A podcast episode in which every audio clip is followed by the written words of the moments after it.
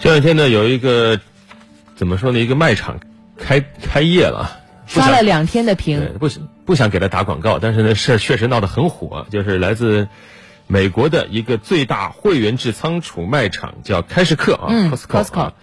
它呢，在中国内地的首家门店，现在二十七号在上海正式开业。开业第一天，迎来了大量的客流，挤爆了啊！停车等三小时，排结账排队两小时，货品一上架抢购一空，呃，霸占了几天的网络热搜。对，呃，可能 Costco 本身自己也没有预料到这家店一开业会这么受欢迎啊。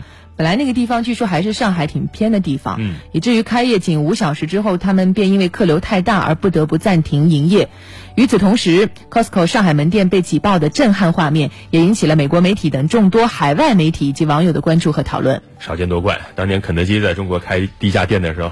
当时宜家 在咱武汉的时候，那都排队，对吧？但是当年和今天比，真是太不一样了。因为我们今天这个消费品非常的丰富，而且我们购买的渠道很多，包括 Costco，它其实在天猫是有旗舰店的。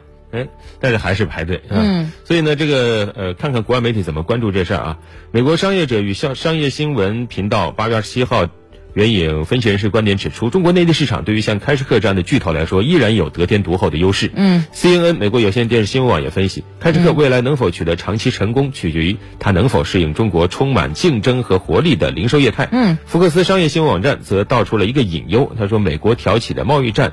对销售是否会造成影响？由于对贸易战的担忧，实际上 Costco 已经将部分美国进口商品替换成了澳大利亚的进口商品。对，其实 Costco 我是去过的啊，在美国华盛顿的一个 Costco 很大的门店，你体验之后确实非常的棒。对，而且呢，你会发现里面有大量多的商品都是 Made in China，很亲切。对，呃，药品也非常的便宜，据说是美国最大的一个药品的零售店。嗯，所以呃，这次 Costco 在上海的首家门店这么受欢迎的话，我们看到英国金融时报它也发表了一篇报道说，美国企业并没有听特朗普的话。报道说，尽管美国对中国的贸易敌意不断的升高，但是受到中国不断扩大的消费市场的吸引，美国企业在华投资今年仍有增长。今年上半年，美国企业向中国投资了六十八亿美元，比过去两年同期的均值高出了百分之一点五。所以，美国显然是放不下中国这么大的市场，当然，他们也也无法拒绝这么多的 Made in China。